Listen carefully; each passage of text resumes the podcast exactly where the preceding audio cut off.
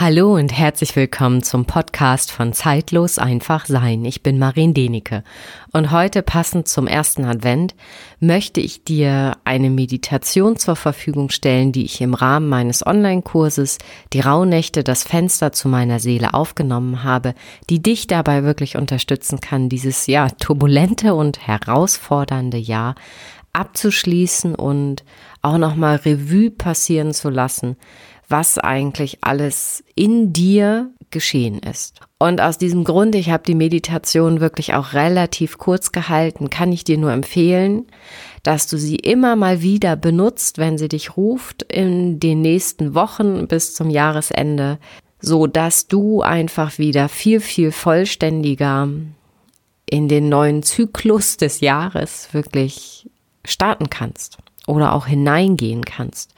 Ich finde diese dunkle Jahreszeit immer sehr, sehr, ja, sehr, sehr gut dafür, nochmal wirklich alles anzuschauen, nochmal in sich wirklich hineinzutauchen und zu fühlen und wahrzunehmen, was ist denn da alles oder was ist denn da alles in diesem Jahr wirklich so passiert. Und ich kann da wirklich auch nur von mir reden gerade und ich finde, dieses Jahr ist einfach nur voll mit Ereignissen, Erlebnissen, wo es viele wunderschöne gab und einfach auch ein paar, die, die mich selbst persönlich auch an den Rand meiner Belastungsgrenze gebracht haben. Ja, aus diesem Grund möchte ich dir einfach diese Meditation zur Verfügung stellen und lass dich einfach immer mal rufen und ich freue mich, wenn sie dich einfach ja auf deinem Weg unterstützt und du ein Stück weit mehr bei dir ankommst und dann einfach neu starten kannst.